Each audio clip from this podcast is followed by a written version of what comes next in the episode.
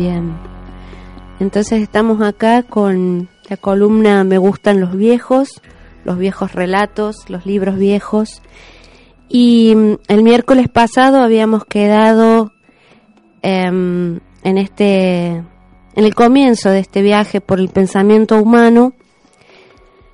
Quedamos en una de las islas del tiempo en la época de los sumerios, 5000 años atrás, charlando acerca de el primer poema épico de la humanidad, el Cantar de Gilgamesh.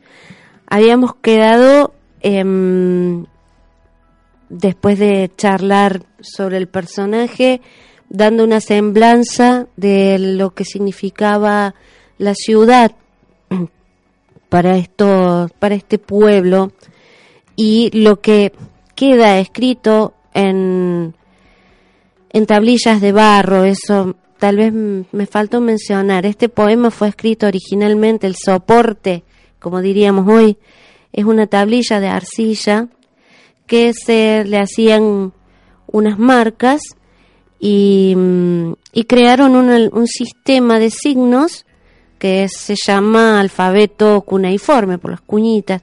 Son como pequeños triangulitos. En ese soporte está escrito este poema tan antiguo. Y nos ha llegado después de 5.000 años a, a un libro muy pequeñito y muy lleno de historias.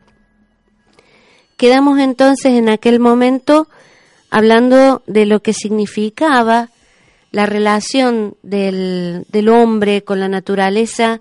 Cinco mil años atrás imaginábamos, por lo que nos cuenta este poema, que mm, la naturaleza era algo ciertamente amenazante para el ser humano de alguna manera, eh, por el hecho de, que todavía no había conquistado el hombre a la naturaleza, le faltaban muchísimos siglos para empezar fuertemente a, someter a la naturaleza. Entonces, eh, Gilgamesh, nuestro héroe, un buen día tuvo un sueño y su, Enkidu, y su amigo Enkidu lo interpretó. Habíamos contado también que Enkidu es un, un otro que le crearon los dioses a Gilgamesh con quien luchar y terminaron haciéndose eh, muy amigos y muy compañeros el resto del viaje de sus vidas.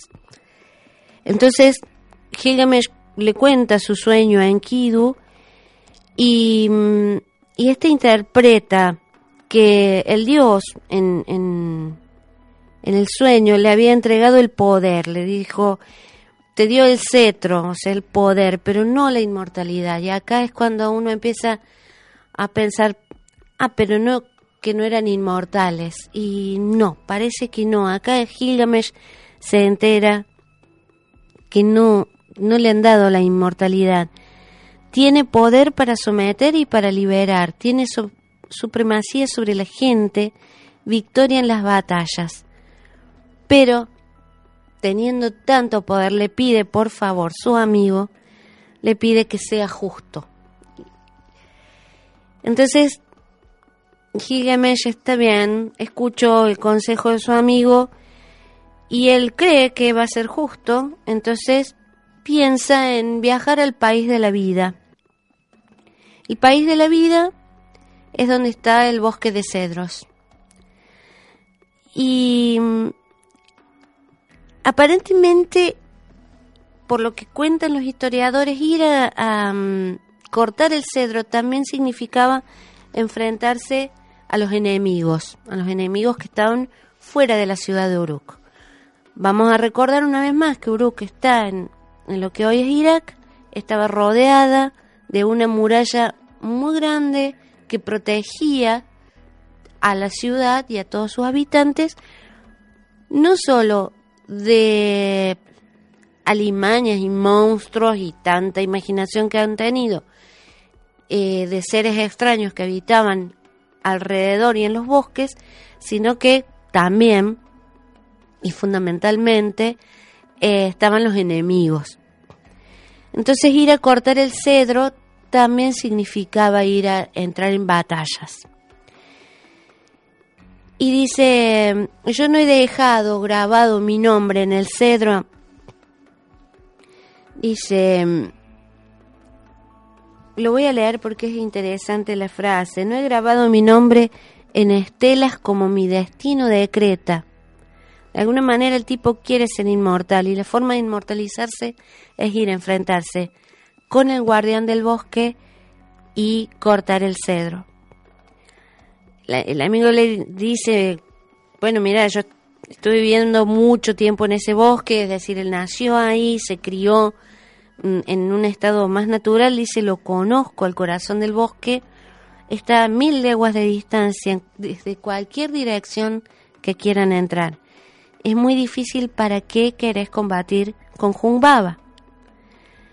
Y le da una respuesta bastante demagógica, a mi parecer. Dice, por la maldad que hay en la tierra, le contesta Gilgamesh. ¿Cómo? Por la maldad que hay en la tierra iré al bosque y destruiré la maldad, pues en el bosque habita Jumbaba. Es decir, nada, yo lo que quiero es ir a matar a Jumbaba, básicamente. Y, empieza toda una serie de conversaciones, porque no es que dice, bueno, me voy a luchar. Tiene que convencer al dios Shamash, que es el dios sol de los sumerios, lo tiene que convencer a Shamash, lo tiene que convencer al consejo de ancianos y finalmente al mismo pueblo. Y es muy loco porque a Enkidu le dijo una cosa, a los ancianos le va diciendo otras cosas, y Enkidu le dice, ¿por qué le decís eso a los ancianos? Y dice, ¿qué quiere que le diga? Que, que, es decir, ¿querés que le diga mis verdaderas intenciones? Lo traduzco un poco al habla de hoy. Y dice, no, simplemente te preguntaba. Finalmente el pueblo le termina diciendo que es para que se conozca la bravura o la valentía de, la, de los habitantes de Uruk. Es decir, él en su interior sabe que es un interés personal. Al pueblo le cuenta que es para que el mundo conozca la, la valentía del pueblo de Uruk, para probablemente poner a Uruk en el mapa. Este mm, entonces, te cuento porque, y ya casi, casi estaría terminando, me falta un poquito, pero me llama la atención porque también, aparte de los sacerdotes, los, eh, los dioses, con todos los que tienen que hablar, también los artesanos se tienen que poner a trabajar fuertemente y forjan armas para él y para Enkidu, que son los que van a salir en esta misión. Les hacen hachas cada una nueve, veces 10 kilos, así lo nombran. O sea, hachas de 90 kilos, espadas de 60 kilos, jabalinas de 15 kilos. Los adornos de las espadas nomás pesaban 15 kilos cada uno. En total se cargan unos 300 kilos de metal y salen y salen y empiezan a caminar y empiezan a recorrer eh, probablemente los primeros caminos serán un poco más desérticos. Gilgamesh también tenía esto en la cabeza, fuera de la muralla de Uruk. Él ya había visto los cuerpos de los muertos. Él ya había visto que los hombres no son inmortales. Así que salir de la muralla de Uruk eh, no deja de ser un mérito, no deja de ser un acto de valentía. El problema es que lo impulsaba al héroe. Eh, para llegar al bosque hicieron jornadas larguísimas, de, algunas de 20, de 30 y hasta de 50 leguas, sin parar de caminar, hasta que recién llegaron a la puerta del bosque de cedro. La puerta del bosque era tan bella que se quedaron así varias horas mirándola porque les impresionó. Y era tan bella que Enkidu no pudo romperla con el hacha, sino que confió en su propia fuerza y empujó y abrió la puerta, pero no la rompió porque era demasiado bella y tenía unas columnas de cedro muy hermosas. Em, dice de la puerta del bosque, ahí desde la puerta del bosque todavía no se ven los cedros, que son altos como torres. Y cuando entran al bosque quedan deslumbrados por la altura del cedro, por la montaña de cedros, es decir, la montaña cubierta de, de árboles, la sombra magnífica que les proporcionaba, llena de delicias, donde crecen arbustos que cubren la ladera. Durante 40 horas se quedan admirando la montaña que verdea de una manera que no tiene igual. Quedan fascinados. Hasta que ya eh, Jumbaba arremete, dice, ¿qué están haciendo ustedes acá? Empieza la batalla, lo mata Jumbaba y consigue cortar el cedro. Em, la muerte de Jumbaba da un poco de, de tristeza porque es el guardián del, del bosque. Em, era terrible, escupía fuego, gritaba de una manera aterradora. Y vos decís, es que sí, para proteger el bosque hay que tener esa, esas voces potentes y, y habrá escupido fuego para, para ahuyentar a, estos que se hacían las valientes tratando de, de podar el de podar, podar los cedros, cortar el cedro, más que podarlo es, perdón, es cortarlo, es destruir el bosque. Y además, la reflexión fuerte es decir, los motivos reales íntimos de Gilgamesh. Él tenía todo el poder que le habían entregado, todo el poder civil que le había sido entregado. Él necesitaba ser inmortal y como no iba a ser inmortal, tenía que grabar su nombre en el cedro, que era la única forma que él encontró de inmortalizarse. Lástima, porque en realidad lo hizo un poeta.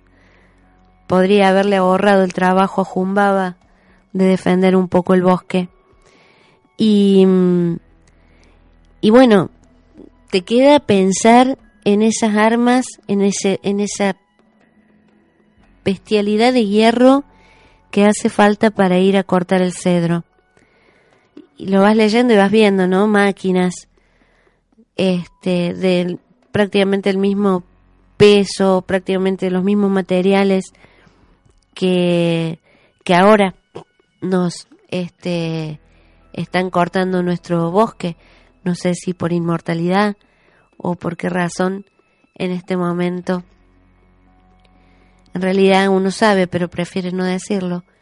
Vamos a decir que hay interés de una suerte de inmortalidad y cuando no hay inmortalidad lo que se busca es poder, lo que se busca es dinero también, ¿no? Eh, Ahí quedaríamos entonces hoy, luego de visitar esta isla, esta isla de 5.000 años atrás, y nos vamos a embarcar ya rumbo al miércoles que viene em, para ir a buscar una, una isla que está en una isla. Es isla de tiempo y es isla real.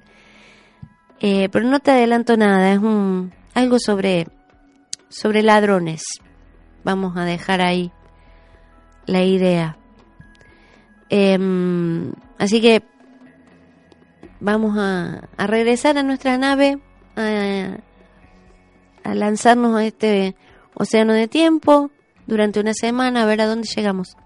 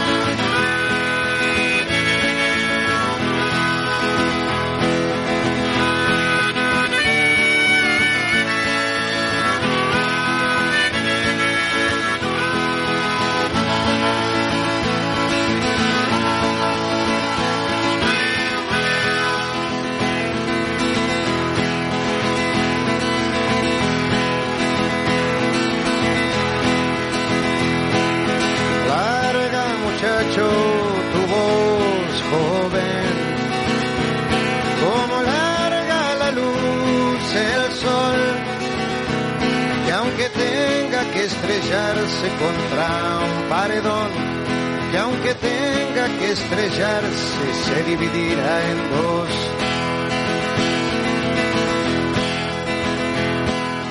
Suelta muchacho tus pensamientos, como andas suelto del viento sos la esperanza y la voz que vendrá florecer en la nueva tierra. Hombres de hierro que no escuchan la voz, hombres de hierro que no escuchan el grito, hombres de hierro que no escuchan el llanto. Se puede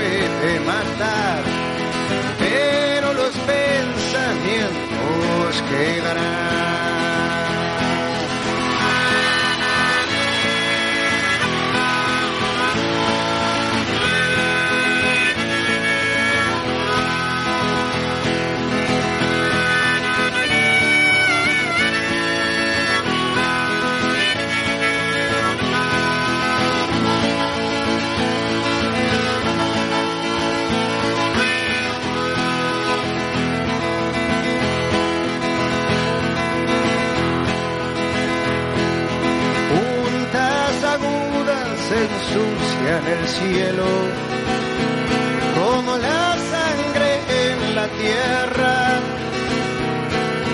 Dile a esos hombres que traten de usar a cambio de las armas su cabeza. Hombres de hierro que no escuchan la voz,